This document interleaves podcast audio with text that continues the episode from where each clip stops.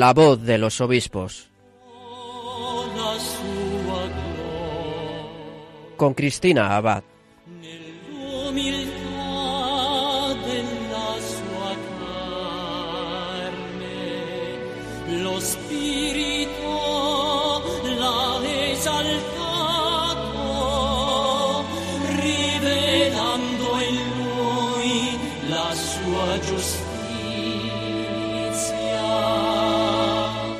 Buenas noches, querida familia de Radio María. Un cordial saludo de Cristina Abad en este nuevo programa de La Voz de los Obispos. Como cada 15 días volvemos a reunirnos un domingo más en la emisora de la Virgen para acercarnos un poco más a nuestros obispos, conocer sus vidas, las experiencias de su ministerio y, como no, pues hacernos eco de sus mensajes y las realidades de sus misiones.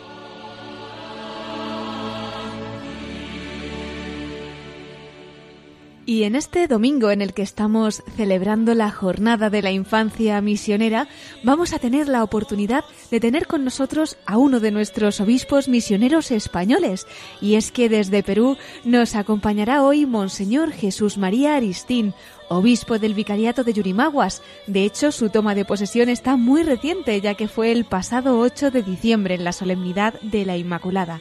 Él además es religioso pasionista, orden que está celebrando un año jubilar con motivo de sus 300 años de fundación, de manera que tenemos muchas cosas buenas que contarles, así que no se lo pierdan, en unos minutos estará con nosotros. Además, en nuestra sección de Episcoflases, nuestro colaborador, Miquel Bordas, nos ofrecerá más noticias y mensajes de nuestros obispos. Y finalmente concluiremos nuestro programa desde el corazón de María. Tendremos nuevamente el testimonio del obispo protagonista de esta noche, de don Jesús María Aristín, desde el Vicariato de Yurimaguas, en Perú. Bueno, pues vamos a pedirle, como siempre, a la Virgen que nos acompañe también en nuestro programa de hoy y de su mano comenzamos La voz de los obispos.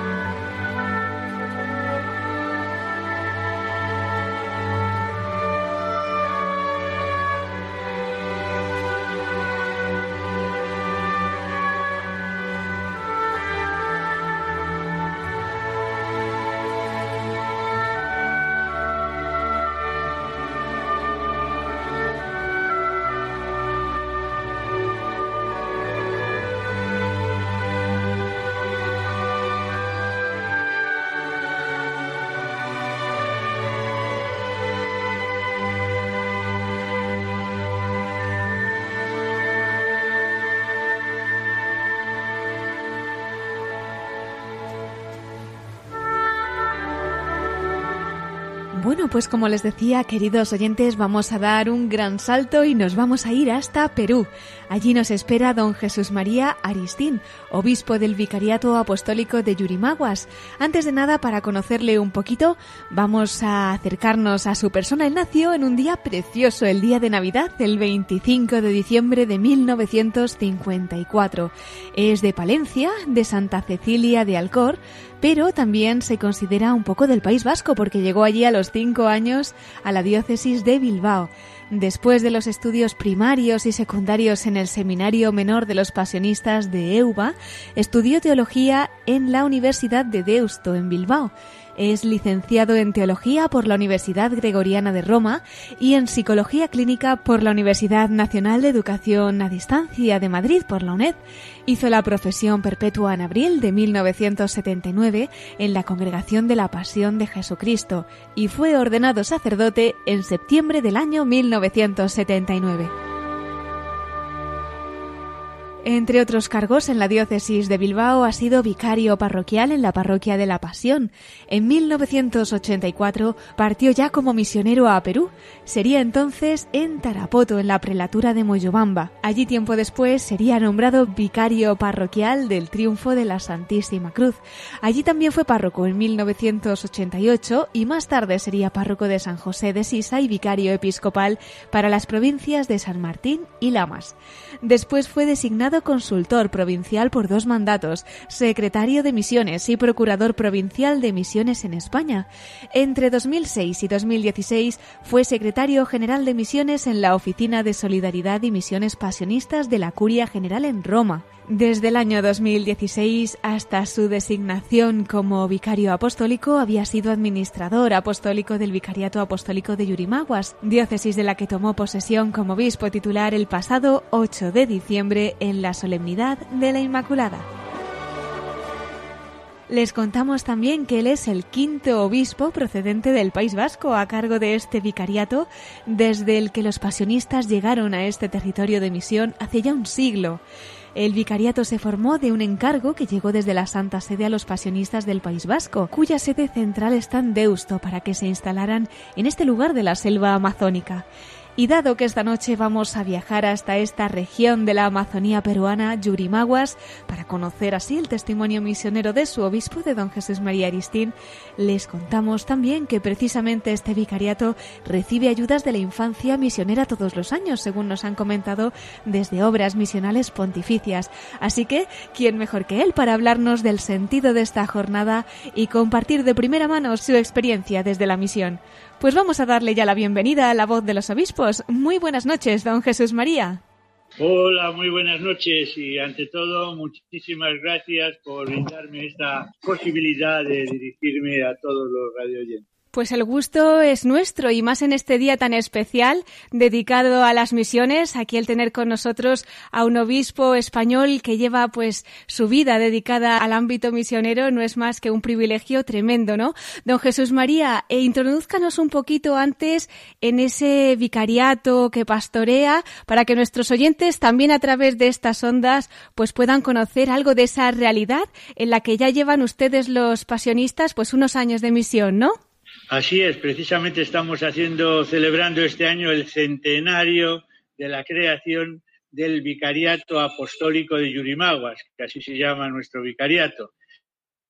Yurimaguas está en, Loreto, cerca de Iquitos, un poco para que la gente se sitúe un poco mejor. Estamos a orillas del Marañón. Desde nuestra casa hay una balconada y se ve precioso todo el río majestuoso Amazonas. Acá es el río Guayaga y es realmente un espectáculo extraordinario.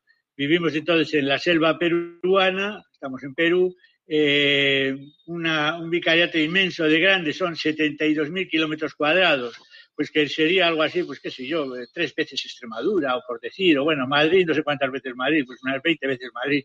De norte a sur, poco para que se haga una idea, son como 600 kilómetros por río, que además no tenemos carreteras, aquí todos los, ríos son las carreteras de la selva, yo para ir el otro día a San Juan de Morona, que está en la parte norte, ya frontera con Ecuador, pues pasé tres días, tres días para llegar hasta San Juan de Morona, tres días de ida más tres días de vuelta, pues una semana solamente para ir a visitar una de las, de las 800 comunidades que tenemos que atender.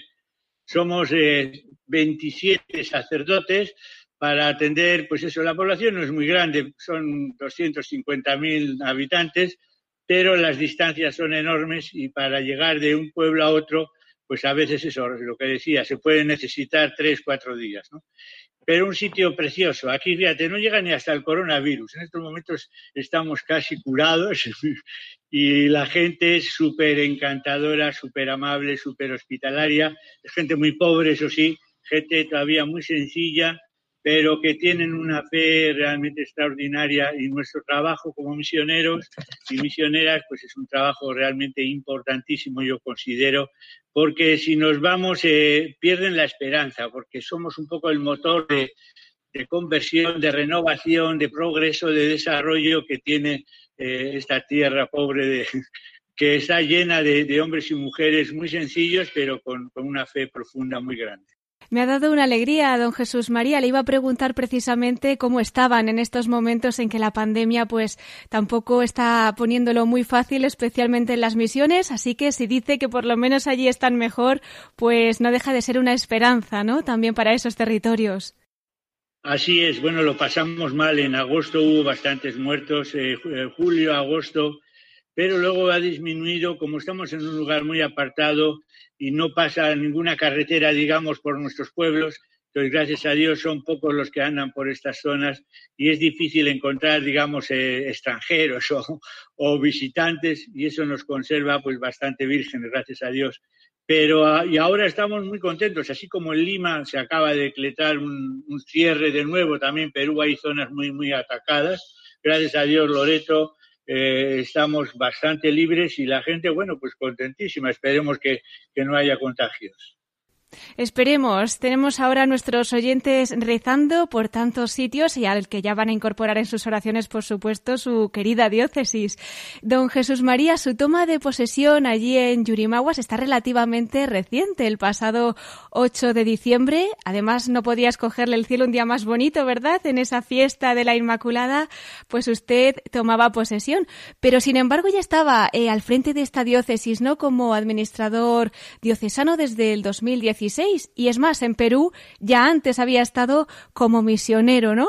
En fin, dada su experiencia también pues en esta tierra, en Perú, ¿qué podría resaltar de estos años, ¿no? En un país pues hermano nuestro y en el que usted ya me imagino que tiene el corazón allí depositado desde hace mucho tiempo. Pues sí, son 14 años que llevo viviendo en esta tierra. ¿De dónde eres? ¿Eres vasco? Yo soy ciudadano del mundo. Soy, he vivido 10 años en Italia, he vivido 14 años en Perú, he vivido 20 años en España, pero bueno, pues luego, eh, a fin de cuentas, lo importante es tener un corazón grande y ponerse al servicio para ayudar lo más posible. Y lo que he hecho en estos 14 años de misión en la selva, pues ha sido eso, intentar ayudar intentar eh, evangelizar lo más posible. Ese es mi eslogan como obispo. He enviado a evangelizar y servir. Quieren ser un poco como mis dos características, no solamente la palabra, bla, bla, bla, sino que luego los hechos demuestren lo que tú predicas, ¿no? Y queriendo, pues eso, eh, ayudar a que la gente pues pueda vivir más feliz, pueda tener escuelas, pueda tener hospitales, eh, que la gente pueda, bueno, pues tener también trabajo y que, que su trabajo sea remunerado con justicia, en fin, son eh, signos que he estado trabajando durante estos 14 años en Perú, primero como misionero y últimamente estuve eh, cuatro años de administrador apostólico, que se dice un poco la, fase previa a la ordenación episcopal, que fue precisamente el día de la Inmaculada pasado, una fiesta entrañable, resultó todo maravilloso, la gente ha quedado contentísima. Y bueno, ya sería para repetir, pero dicen que ya eso no se puede. Entonces, bueno, pues nos, nos quedamos con este, con este sabor de boca para siempre, sí. Claro que sí, don Jesús. Me imagino que sería un día grande con el cielo abierto. En fin, yo no sé eh, usted, pues cuándo supo, ¿no? Que el Señor le quería para que entregase su vida eh, como misionero, como sacerdote, como religioso pasionista. En fin, cómo nace esta vocación para la que usted ya pues se ha entregado al Señor para siempre, ¿no? Pues desde niño, desde que fui al seminario con 11 años, hay el el himno del seminario decía algo así, misionero, seré pasionista, seré misionero pasionista, y lo cantaba con fervor y a voz en grito, y desde niño ya nos inculcaron esa idea tan hermosa de, ser misionero, de que lo nuestro es estar abierto al mundo y abierto a todos los pueblos y llegar a, todas las gentes, cuanto más pobres y los sitios más alejados, mejor. Y bueno, pues Dios nos ha dado, gracias a Dios, esta vocación misionera, y bueno, pues yo espero, espero morir aquí y, entregar mi vida en esta tierra y con esta buena gente. Y entonces yo creo que ese es el trabajo más hermoso que se puede hacer como cristiano, ¿no? El, el, de ser misionero. Y no podemos olvidar que por el bautismo todos estamos llamados a ser misioneros, ¿no? Yo suelo decir una frase muy vulgar, pero que un cristiano mudo es un mal cristiano, ¿no? O sea, uno que está calladito y que no sabe no vale. Para eso no vale, no, no. Tienes que evangelizar, tienes que anunciar con, la palabra y con tu testimonio de vida, ¿no?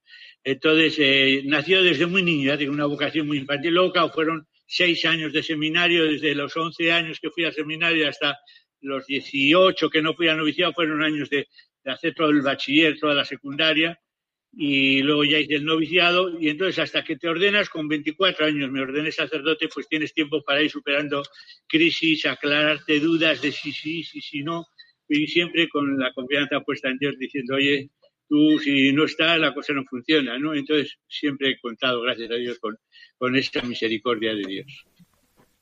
¿Y cómo recibe don Jesús María un día pues la noticia de que también la Iglesia le encomendaba el servicio para ser obispo? Porque una cosa es misionero, sacerdote, parece que entra pues en la mente, ¿no? Pero obispo, pues ¿cómo se queda usted cuando recibe esa gran noticia? Pues cuando me llaman me te quedas de piedra y decir, ¿cómo eso, eso cómo será? Eso será como muy difícil, ¿no? Y la primera reacción ahí en la de historia, no quiero complicarme la vida, que ya la tengo bastante complicada, y es una primera reacción pues bastante difícil hasta que, bueno, pues uno siempre encuentra algún amigo que sí, oye, venga, ánimo, qué tal, que no sé qué, incluso el mismo cardenal que, que, me estaba haciendo esa propuesta estaba diciendo, sí, hombre, sí, que siempre, que no te preocupes, que eso vas a, te vamos a ayudar, que tal, no sé qué. Y bueno, al final uno da, da, el paso, pero bueno, pues son una alegría muy grande una vez que, que uno ya ha superado esa crisis inicial, pues bueno, pues ya dice, bueno, pues vamos a jugarlo, a jugarme todo y me entrego todo y, y aquí que sea lo que Dios quiera. Y entonces es cuando uno ya se fía plenamente de Dios, se pone en sus manos y bueno, haz de mí lo que quieras, como decía el, el, gran misionero Charles de Foucault. Eh, y bueno, pues te pones en las manos del Padre, siempre confiando en, en su misericordia, ¿verdad? Hmm. Don Jesús María, aunque estamos centrando el programa de hoy, dado además el día que es, infancia misionera, en ese testimonio suyo como obispo, como misionero, pues yo creo que es la primera vez que tenemos aquí en la voz de los obispos a un obispo que también es religioso pasionista, dado que este año, pues además están con esa maravillosa celebración del año jubilar, ¿no? Por esos 300 años de fundación. Si quiere puede compartir con nosotros también pues un poquito de su carisma y en fin, a grandes rasgos acercar a nuestros oyentes también pues lo que viven, ¿no? En, en ese carisma pasionista. Pues eh, en este día de la Santa Infancia es realmente un día muy apropiado, porque el objetivo principal de la Santa Infancia yo creo que es eso, el despertar el sentido misionero en los niños, ¿no? Que ellos se sientan realmente misioneros desde niños, como yo me sentí cuando fui al, al seminario, ¿no? Pues y los pasionistas pues somos una congregación fundada hace 300 años, estamos también de aniversario, para ellas más, somos más viejos. 300 años que se creó la, congregación pasionista por nuestro fundador San Pablo de la Cruz, en el norte de Italia, en, en Ovada. Y entonces la característica de nuestro fundador, entre otras cosas, es misionero. Y de hecho nos llamamos muchas veces misioneros pasionistas, ¿no?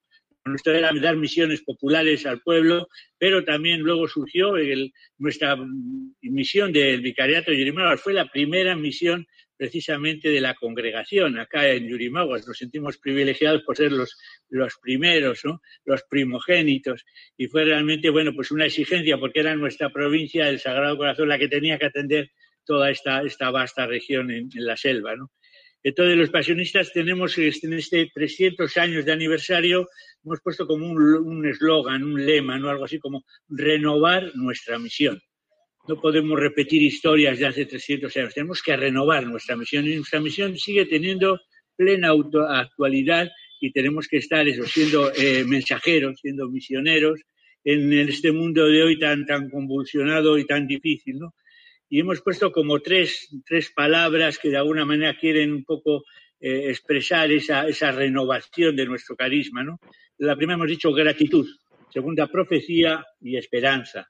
Gratitud, pues de agradecimiento a Dios por estos 300 años que nos ha regalado, 300 años de, de vida, 300 años de entrega, tenemos muchos santos, tenemos mártires, tenemos gente que ha dado su vida por el Evangelio, por ejemplo, los mártires de Daimiel, ahí muy cerca de ustedes, son pasionistas, una veintena de, misioneros jóvenes, además todos ellos que fueron asesinados ahí en el año treinta y tantos, ¿no? Treinta y nueve, así, durante la guerra civil. Entonces es una gratitud de, todo este testimonio de tanta vida que se ha desarrollado en nuestra congregación. Luego hemos puesto una palabra que es la de profecía, la de la profecía de mirando al crucificado, eh, nos lleva a vivir con los crucificados de hoy, con los hombres y mujeres que sufren. Y ese amor de, Jesús que da la vida por amor, nos lleva a nosotros también a dar la vida por amor, ¿no? Y luego la esperanza en un mundo tan impresionado como el que estamos viviendo, con esta crisis de la pandemia tan dura, ¿no?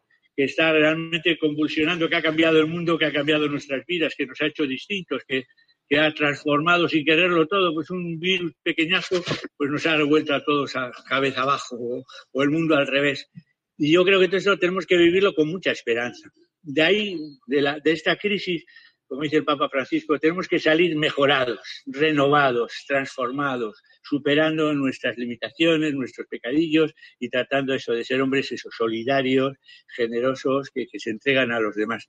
Entonces, esta es un poco la, esperanza a la que está invitando la congregación a, todos los pasionistas, que somos unos 2.000 más o menos en el mundo, pues eh, estamos en 64, me parece que son 64 naciones muy extendidos con muchas comunidades, y queremos seguir siendo esa, ese, ese mensaje de, gratitud, de profecía y de esperanza en, en este mundo del siglo XXI, siguiendo el carisma de San Pablo de la Cruz.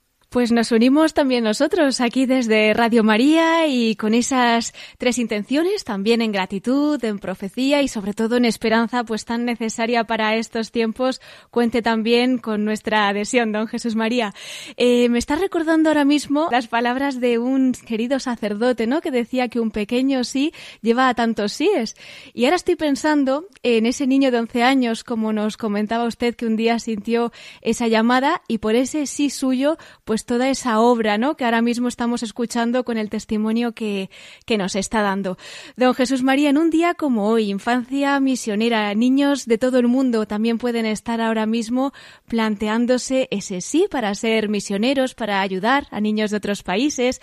Precisamente el martes pasado, aquí Obras Misionales Pontificias presentaba la jornada de la infancia misionera aquí en España y quién sabe si ahora mismo alguno de nuestros oyentes pues acaba de subirse al coche o poner la radio en un hospital, en una prisión, en fin, y a lo mejor está oyendo hablar por primera vez de la infancia misionera. ¿Nos podría introducir un poquito usted en el sentido de esta jornada, cómo nace y por qué se celebra, pues ya en el mundo entero, ¿no? Pues sí, es una jornada que se celebra en todo el mundo, en casi todos los países prácticamente, es una obra de, del Papa que, promueve la ayuda recíproca entre los niños del mundo, ¿no? Es enseñar a los niños del primer mundo, digamos así, cómo ayudar a los niños del tercer mundo para que puedan tener también esas mismas eh, privilegios, diría yo, que tienen los, los niños del primer mundo, de tener una escuela, de tener un hospital, de gozar de salud, etcétera. Entonces, es establecer ya desde niño un valor fundamental en la vida, que es el de la solidaridad eh, se trata de invitar a los niños a, colaborar eh, personalmente con sus pequeños ahorros, no solamente que lo que te da ama o lo que te da papá, sino incluso esos ahorros que tú has ido metiendo en, en tu hucha, bueno, pues ahora quiero yo ayudar a otro niño que, pues con esos céntimos se ayuda realmente a, realmente a dar vida a tantos niños que, con un poco de, dinero les damos, salvamos con medicinas y pueden eh, evitarse del, COVID, etcétera, ¿no? Eh, es una manera de enseñar al niño que, bueno, pues que, que tú puedes eh, vivir para los demás y desde niño pensar en los demás, no solamente mirarte al ombligo, no solamente pensar en ti, sino pensar en los demás. La infancia misionera, pues el, contribuyó el año pasado, tengo aquí este dato, de nada menos que con 19 millones de euros y son más de 2.943 proyectos que se han realizado. Eso significa que es mucha vía, nos ha ayudado, pero, pero, pero realmente increíble, una, una desorbitada número de proyectos, casi 3.000 proyectos. Estamos hablando de una presencia de, de la infancia misionera de los niños del mundo que tienen una fuerza muy grande. Yo creo que descubrir, como es el, lema de este año, que somos familia. Yo creo que es importante esto que no reduzcamos egoístamente en mi familia, la familia europea además tan pequeña, ¿no? Papá, mamá y yo, bueno, pues no, que sean pues eso, más, más niños y que haya más hermanos y que haya más familia, yo creo que todo eso da una sensación de universalidad no quedarse solamente encerrado en tu casa, el mundo es, es, es una aldea global que, decimos ahora, es, es, como un pueblo, somos una aldea donde estamos todos y todos nos salvamos, todos nos hundimos, tenemos que aprender también esa experiencia. De que estamos todos en, en el mismo barco, que tenemos que remar juntos, que tenemos que trabajar juntos, que tenemos que ayudarnos constantemente y a todos los niños que me escuchen, pues yo les digo eso, que, que sean generosos, que eso poquito que dan va a tener mucha fuerza para, para ayudar a, a, miles y miles de niños en el mundo. Seguro, seguro que sí. Siguiendo un poquito esta línea del lema que nos ha recordado, el de con Jesús a Nazaret, somos familia, pues en concreto en Madrid nos comentaban aquí en la presentación que hicieron de cara a esta jornada esa situación de los niños en África, en este caso hablaban de Ghana particularmente, que eran acusados de brujería por el mero hecho de tener pues alguna discapacidad. En fin, ellos le devolvían pues en los orfanatos, en todas las misiones de la iglesia esa dignidad de hijos de Dios, ese amor, ¿no? que que, tienen tanta necesidad también de recibir. No sé en Perú ahora mismo, don Jesús María, cuáles serían las principales necesidades que podrían tener los niños allí en estos países y cómo a través de las misiones y de la infancia misionera se les está ayudando también a encontrar una familia y a sanar todas esas heridas que a veces lo material es importante, pero no lo más importante, ¿verdad? Y la Iglesia está ahí también para demostrárselo. Por supuesto, no solamente somos materia y puedes tener mucho dinero y ser un pobre hombre. ¿no? Decía un, amigo mío, yo tengo un amigo que es tan pobre, tan pobre que solo tiene dinero. Pues solamente tiene dinero, pero no tiene amistad, no tiene felicidad, no tiene alegría, no tiene... Entonces, eh, yo creo que el, reto que hay que transmitir, yo pienso que es el, el intentar ayudar. ¿Qué, ¿Qué actividades, qué acciones, qué áreas de trabajo? Pues la primera, la más importante, es la vida. Defender la vida, apoyar la vida, eh, yo te cuento, por ejemplo, el proyecto que estoy haciendo ahora, que precisamente acabo de estar hablando con el ingeniero y que vamos a terminarlo la semana que viene. Hemos construido 15 pozos de agua en los 15 pueblos alrededor de Yurimaguas. Vamos a dar de beber a miles de personas y a miles de niños que mm, el agua cada vez viene ya más contaminada por el río Amazonas y hemos conseguido nada menos que 15 pozos gracias a la conferencia episcopal italiana. Y entonces ahí nos han apoyado y bueno, pues creo que una de las cosas básicas es que haya agua y desagüe, ¿no? En todas las comunidades. El agua es vida, sin agua no, no hay vida. Luego, pues, el sector de, de, la salud es fundamental.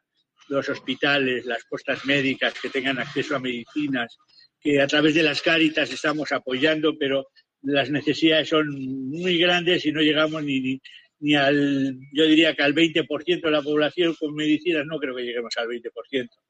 Y luego, pues todo el sector de, de educación, las escuelas, es muy importante. Es una pena ver a nuestros niños acá, se ven muchos niños en, en nuestra ciudad que están trabajando, están limpiando motos, están guardando la, los aparcamientos, etcétera. Y yo, no, no, el niño tiene que jugar. La, la, niñez es la edad del juego.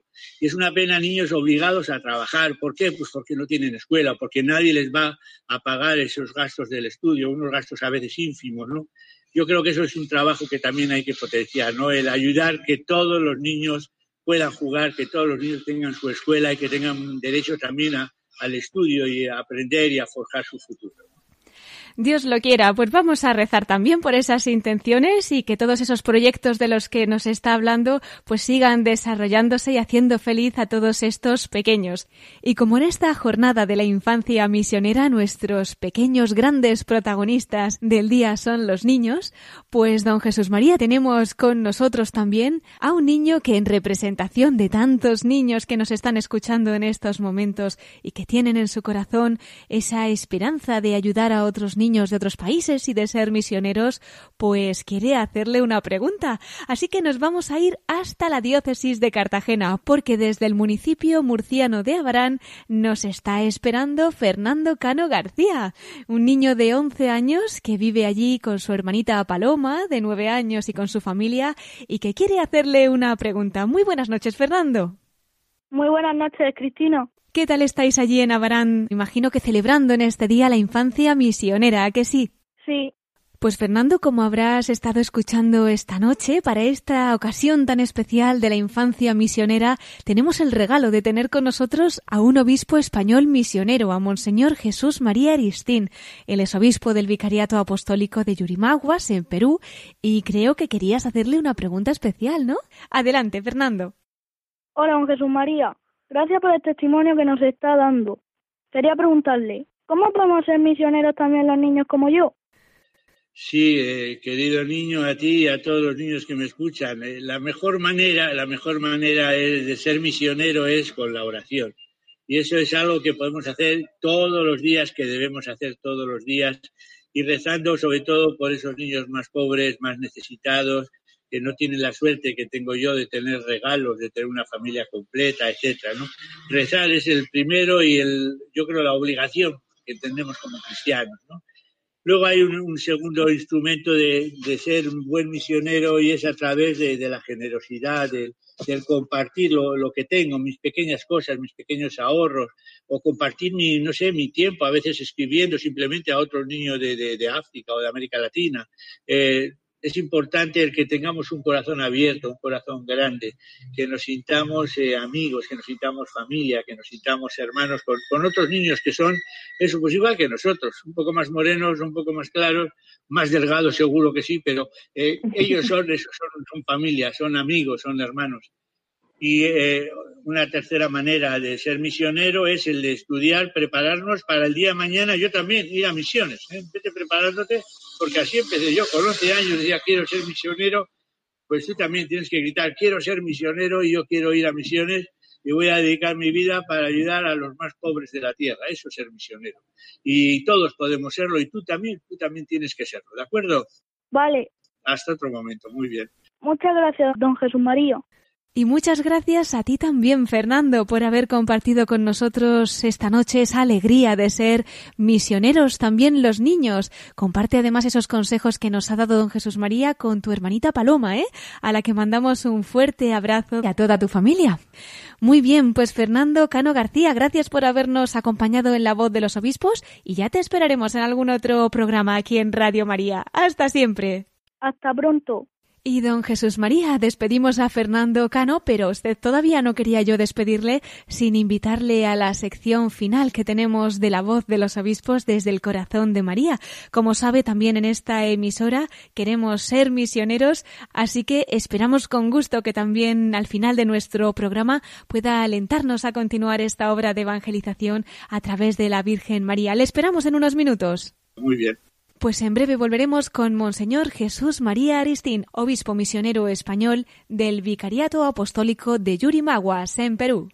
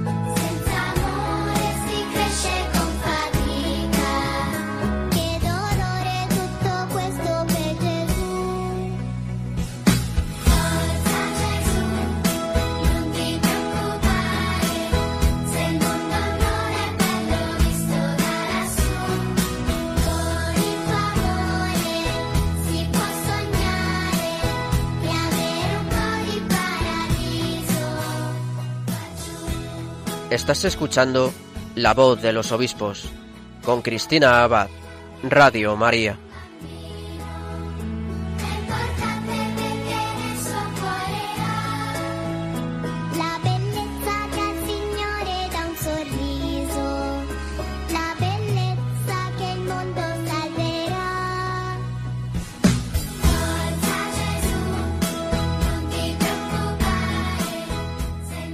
Continuamos aquí en La Voz de los Obispos en este programa que estamos dedicando especialmente a las misiones con motivo de la Jornada de la Infancia Misionera que estamos celebrando hoy. Hemos tenido la oportunidad de hablar con uno de nuestros obispos españoles misioneros, con don Jesús María Aristín. Él el pasado 8 de diciembre tomaba posesión del Vicariato Apostólico de Yurimaguas, en Perú. Bueno, luego volveremos a tenerle con nosotros en nuestra sección de la voz de los obispos desde el corazón de María. Pero antes vamos a continuar con más noticias y mensajes de nuestros obispos, así que vamos a dar paso a nuestra sección de episcoflases con Miquel Bordas.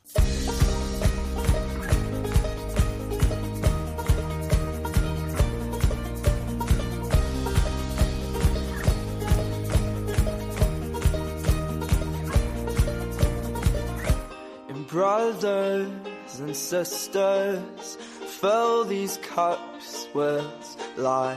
Please forgive them, cause they know not their lives. So take these words and make them right. So one day you and I will write our names in the sky. We'll confide. And I'll find mine on the side. Y con esta sintonía entramos en nuestros episcoflases. Tenemos con nosotros a nuestro colaborador Miquel Bordas. Muy buenas noches, Miquel, ¿qué tal estás? Muy buenas noches, Cristina. Pues estoy bien estos días alabando al Señor con el profeta Daniel, con aquello de escarchas y nieves, bendecita al Señor. por el mes invernal de enero que estamos viviendo. Desde luego. Pero hoy estamos celebrando con todos nuestros oyentes la infancia misionera, con un testimonio tan interesante como el de nuestro obispo protagonista de esta noche, el misionero español pasionista, Monseñor Jesús María Aristín, obispo del vicariato de Yurimaguas en Perú.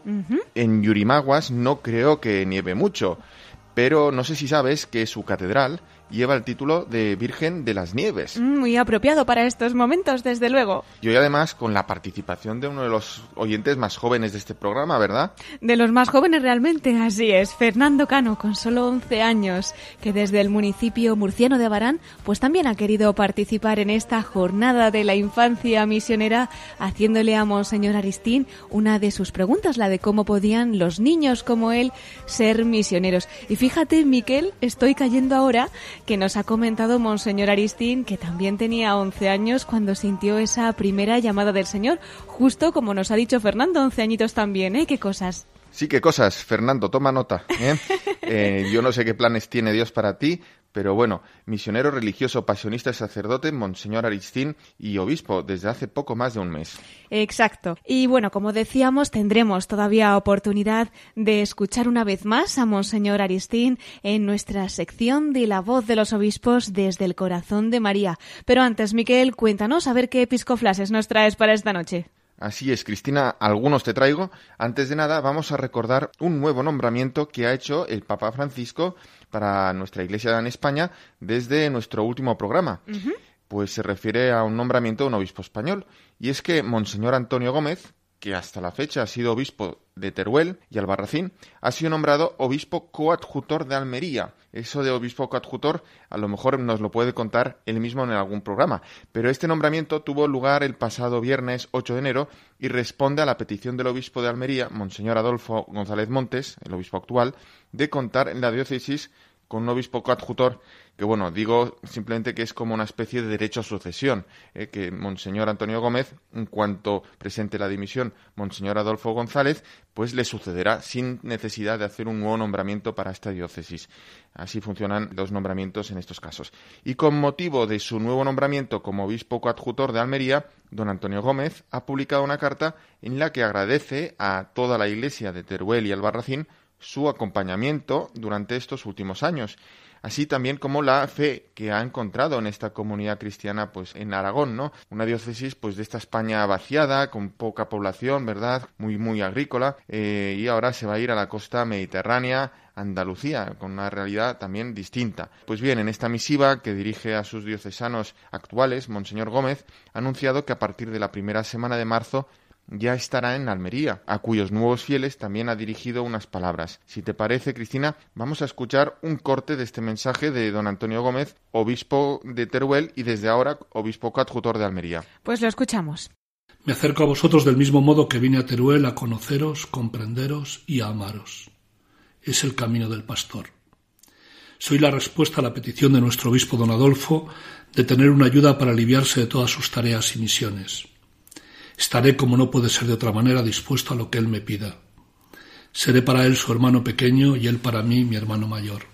Pues este era parte de ese mensaje que don Antonio Gómez, que ha sido nombrado, como decíamos, obispo coadjutor de la diócesis de Almería, pues daba a los fieles de esta nueva diócesis andaluza a la que ya llegará, si Dios quiere, esa primera semana de marzo, como nos ha dicho. Encomendamos esta nueva misión de don Antonio Gómez, en la que Miquel, como bien nos has comentado, pues va a colaborar con don Adolfo González Montes, que es el obispo titular. ¿Qué más episcoflases nos traes? Cristina, pues dada la situación en la que estamos viviendo con la pandemia, con el considerable rebrote de virus y la preocupación, la incertidumbre o el miedo que puede afectarnos, invadirnos nuestro ánimo en momentos como este, creo que pueden venir muy bien las palabras del mensaje que nos ha dejado para esta semana el obispo de Ávila, Monseñor José María Gil Tamayo. Él, siendo consciente de esta realidad, eh, además él mismo la padeció, ¿verdad? Estuvo enfermo de hmm. coronavirus, pues nos propone un antídoto, una medicina muy especial para estos momentos y no es nada más ni nada menos que la oración, que es tan importante siempre, pero también en, estas dificultades. Y además nos sugiere que nos acojamos a un santo muy especial y al que confieso que siento pues como un verdadero padre para mí, eh, que es San José el obispo de Ávila nos anima a aprovechar este año especial de San José que ha convocado el Papa Francisco, pues con ocasión del 150 aniversario de la declaración de San José como patrón universal de la Iglesia, para pedir al Santo Patriarca su ayuda y para que aprovechemos las indulgencias especiales que se pueden lucrar, obtener también en este año. Pues bien, falta nos hace. No esperemos más. Vamos con ese mensaje de Monseñor José María Gil Tamayo, obispo de Ávila.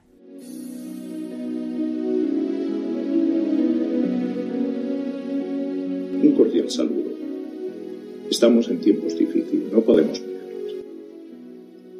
Por eso necesitamos acudir a la oración para hacer frente a la pandemia. Hemos de rogar a Dios que pase este sufrimiento y les propongo como nos pide el Papa, que recurramos en esta dura adversidad a la intercesión poderosa de San José, el esposo de María, a quien ha dedicado este año 2021, en que se cumple el 150 aniversario de la declaración de San José como patrono de la Iglesia Universal. Toma el Papa Francisco pie para invitarnos a recurrir a la intercesión de San José del consejo de nuestra Santa Teresa de Ávila, quien señala que quienes han acudido a él buscando ayuda nunca han sido defraudados. Aprovechemos este sabio consejo.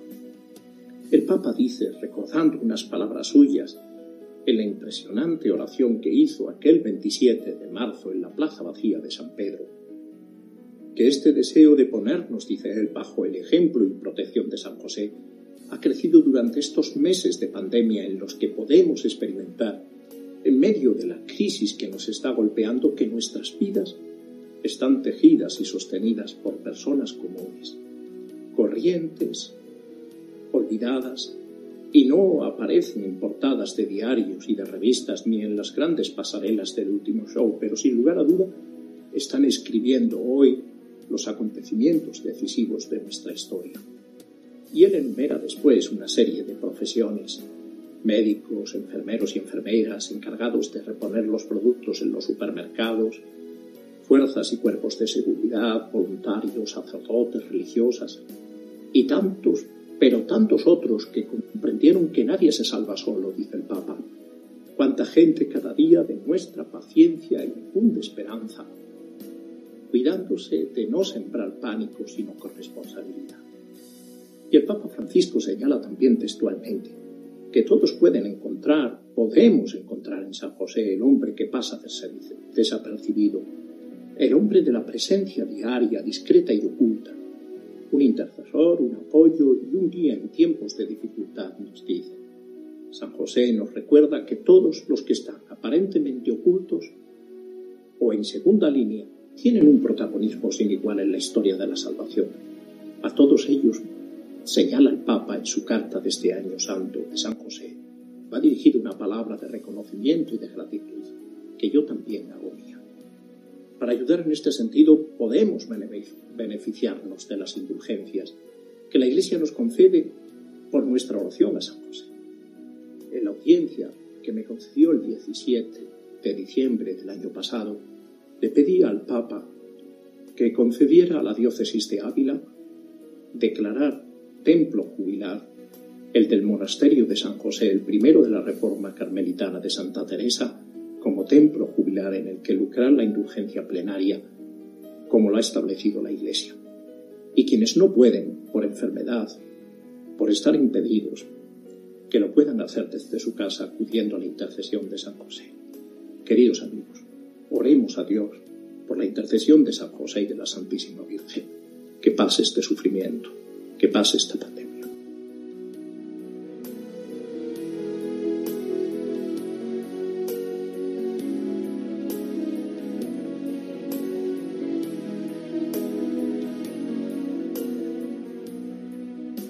Pues nos unimos a esta petición del obispo de Ávila, de don José María Gil Tamayo, pidiendo la intercesión de San José precisamente para estos momentos tan duros de pandemia que estamos viviendo. Así sea, Cristina, y aprovechamos también, como nos ha dicho eh, Monseñor José María Gil Tamayo, que esas indulgencias hay que aprovecharlas para que sea un tiempo de gracia, de santidad, de conversión. Y Cristina, ya que estamos pidiendo la intercesión de los santos y del más grande de ellos, después de la Virgen María, os voy a proponer que pidamos también la de un santo español, aunque de hace muchos siglos, santo obispo, que es San Fulgencio, cuya fiesta pudimos celebrar ayer y al cual querría volver a dedicar la perla de hoy, dado que es un gran obispo santo, modelo de obispos para nuestra tierra concretamente ni en especial para su diócesis de origen, que es tu diócesis, ¿verdad? La diócesis de Cartagena. Así es, lo queremos mucho a San Fulgencio y vamos a pedirle que nos ayude un poquito más en estos tiempos. Somos todo oídos, Miquel, cuéntanos. Sí, pues para situarnos un poco, vamos a recordar que San Fulgencio fue el segundo de cinco hermanos de una familia de admirable, cuatro de los cuales son santos. Sus otros hermanos canonizados son San Isidoro, San Leandro y Santa Florentina. Todos ellos son conocidos como los cuatro santos de Cartagena. Y bueno, la quinta hermana, eh, aunque no esté declarada santa, pues fue madre de un santo y un gran santo muy importante para España que fue San Hermenegildo. Me estoy refiriendo a Teodora. Pues bien, eh, Fulgencio nació en Cartagena en torno al año 540 y pronto su familia se mudó a Sevilla. En dicha ciudad andaluza serían arzobispos sus hermanos Leandro e Isidoro. San Fulgencio, a su vez, fue obispo de Écija y como tal asistió al segundo concilio hispalense en el año 610. Como era un hombre elocuente, gran orador, el rey Recaredo le encomendó diversas misiones para su reino. Fue considerado un hombre sabio, siendo elevado al rango de doctor de la Iglesia en el año 1880 por el beato Papa Pío IX. Y bien, San Fulgencio es considerado patrón de la diócesis de Cartagena y desde el siglo XVI también da nombre al Seminario Mayor de Murcia, donde se han formado tantos y tan santos sacerdotes. Es además patrón de la ciudad de Plasencia, en Extremadura, y de su diócesis. La mayor parte de sus reliquias están en la iglesia de San Juan Bautista de Berzocana, Cáceres, que reconozco que no, hemos estado ahí y habrá que visitar, ¿verdad, Cristina, cuando se pueda? Eso es. Junto con las de su hermana Santa Florentina. Y también hay reliquias suyas en la Catedral de Murcia, ahí en la Plaza de Belluga, veneradas junto a las de sus tres hermanos santos. De hecho, en la celebración de la fiesta de San Fulgencio, que tuvo lugar ayer en la Catedral de Murcia, no se portaron las reliquias en procesión, pues así es, Miquel. Cada año el 16 de enero es una fiesta muy importante para toda la diócesis de Cartagena, celebrando el día de su patrón. Se celebra allí en la Catedral de Murcia una misa en rito hispano-mozárabe y además se portan en procesión por el claustro de la catedral las reliquias de San Fulgencio. Bueno, este año efectivamente ha sido un año diferente, no se ha podido celebrar con esa procesión por el interior de la catedral, pero el Cabildo Catedralicio de la Catedral de Murcia pues decidió sacar fuera del presbiterio la urna con las reliquias del patrón de la diócesis y de este modo, pues bueno, un año diferente, pero todos han podido también venerar a San Fulgencio y pedirle intercesión en estos momentos tan especiales. Pues Miquel, muchísimas gracias por estos episcoflases de nuestros obispos españoles y ahora te voy a invitar a seguir escuchando a otro de nuestros obispos españoles, pero que nos espera al otro lado del charco, nada más y nada menos que desde Perú, en el Vicariato de Yurimaguas. Vamos a irnos allí otra vez, ya que hemos estado en la primera parte de nuestro programa a través de nuestras ondas en esta región de la Amazonía y allí nos espera Monseñor Jesús Aristín para hablarnos desde el corazón de María.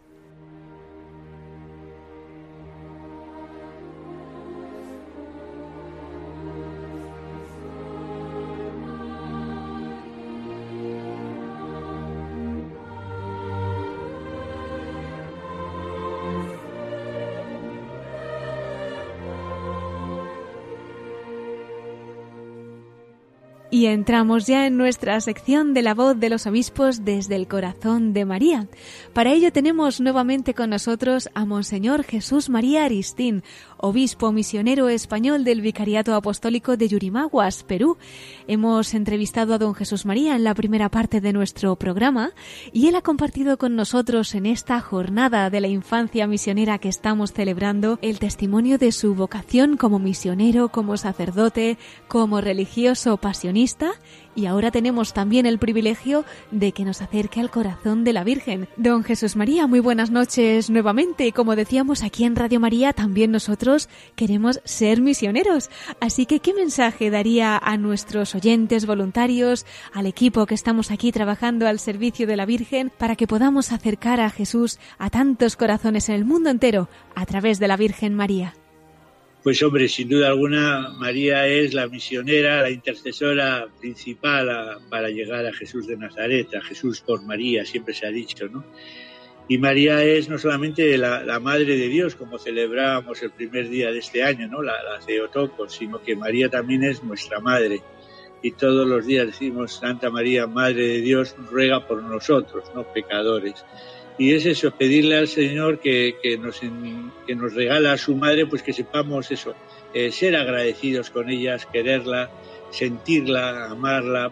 Eh, yo, bueno, pues le contaría una vez una experiencia, recuerdo que estaba haciendo también, pues era un, era un proyecto, este era un proyecto de, de promocionar el, el, cacao, la siembra de cacao y de café en una zona nuestra que había muchísimo cultivo de coca, era la tierra donde más sembrío de coca del mundo había.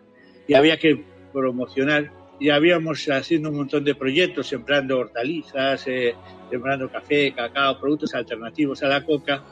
Pues resulta que se nos había acabado el dinero, ya no nos quedaba nada y todavía teníamos que hacer un pago considerable, el último para poder hacer una fábrica de chocolate que la hicimos en, Tarapoto, la fábrica chocolate La Orquídea se llama.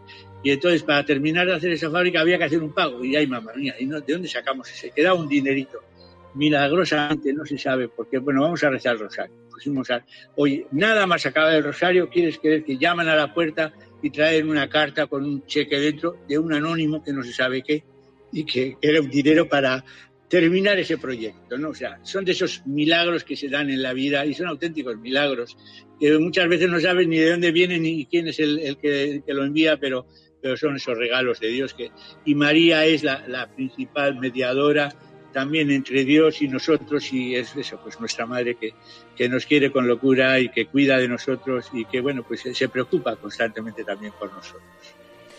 Pues muchísimas gracias, don Jesús María, por este testimonio que nos ha acercado tanto a la Virgen María y que en esas pequeñas cosas vemos pues esos milagros que por intercesión suya hace el Señor, ¿no? Y que para nosotros se convierten en cosas grandísimas, como lo que usted nos cuenta. Bueno, yo no sé si para despedirse quiere usted dejar algún mensaje especial para concluir esta entrevista. Pues sí, eh, agradecerles la, la, posibilidad que me han brindado de dirigirme a todos los radioyentes. Un saludo y un beso muy grande para todos los niños y que hoy es su día, pues para que vivan este día con, con alegría, pero también con generosidad, ¿no? De este día de la infancia misionera. Y que recuerden ese grito que es un poco el, el grito de, de la iglesia, todos somos misioneros, tú también eres misionero, estás llamado también a, rezar por los misioneros, a pensar en las misiones y a sentirte siempre obligado un poco a colaborar con grandes o pequeñas cosas, eh, a colaborar con nuestras misiones. Pues que no olvidemos esta llamada porque un cristiano que no es misionero es un pobre cristiano. O sea, creo que esto es esencial. Lo mismo que una iglesia eh, católica si no es universal, eso significa católico universal. Si una iglesia no es misionera, es también una pobre iglesia que está enferma y que tiene que curarse pronto. ¿no? Que seamos misioneros y que lo vivamos intensamente en nuestras vidas. Que así sea. Así sea. Pues ya, don Jesús María, si nos da una bendición para concluir, se lo agradecemos mucho también. Que el Señor esté con ustedes y, y la bendición de Dios Todopoderoso, Padre, Hijo y Espíritu Santo descienda sobre todos ustedes y permanezca para siempre en sus vidas. Amén. Amén.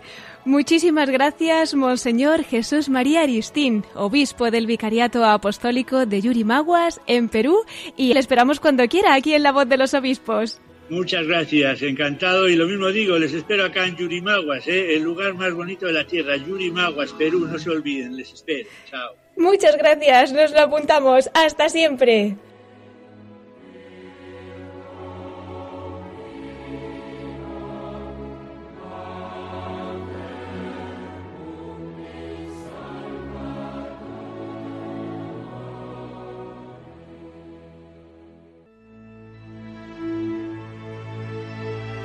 Pues queridos oyentes, hemos llegado ya al final de nuestro programa. Antes de concluir, les recuerdo una vez más nuestro correo electrónico para todos aquellos que nos quieran escribir. Lo pueden hacer a la voz de los obispos arroba radiomaria.es. Si prefieren hacerlo por correo postal, también pueden enviarnos sus cartas a Paseo de Lanceros número 2, planta primera 28024 Madrid Recordamos también que pueden encontrar este y todos nuestros programas en el podcast de nuestra página web radiomaria.es. También pueden pedirlos en un CD, bien por teléfono al 91 822 8010, 91 822 8010 o a través de nuestra web en radiomaria.es entrando en el apartado de pedidos de programas. También tenemos un correo electrónico para esto y es pedidos de programas radiomaria.es.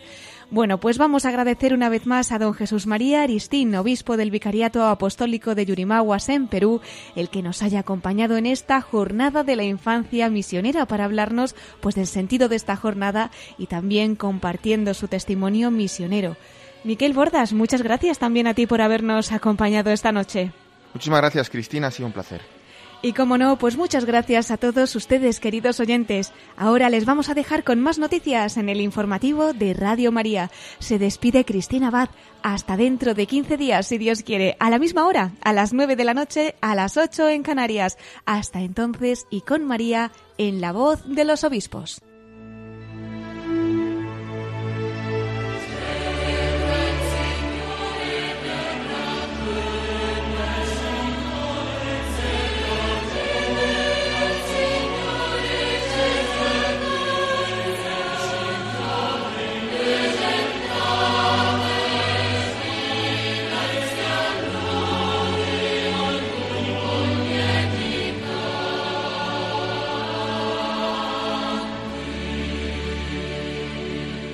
Han escuchado la voz de los obispos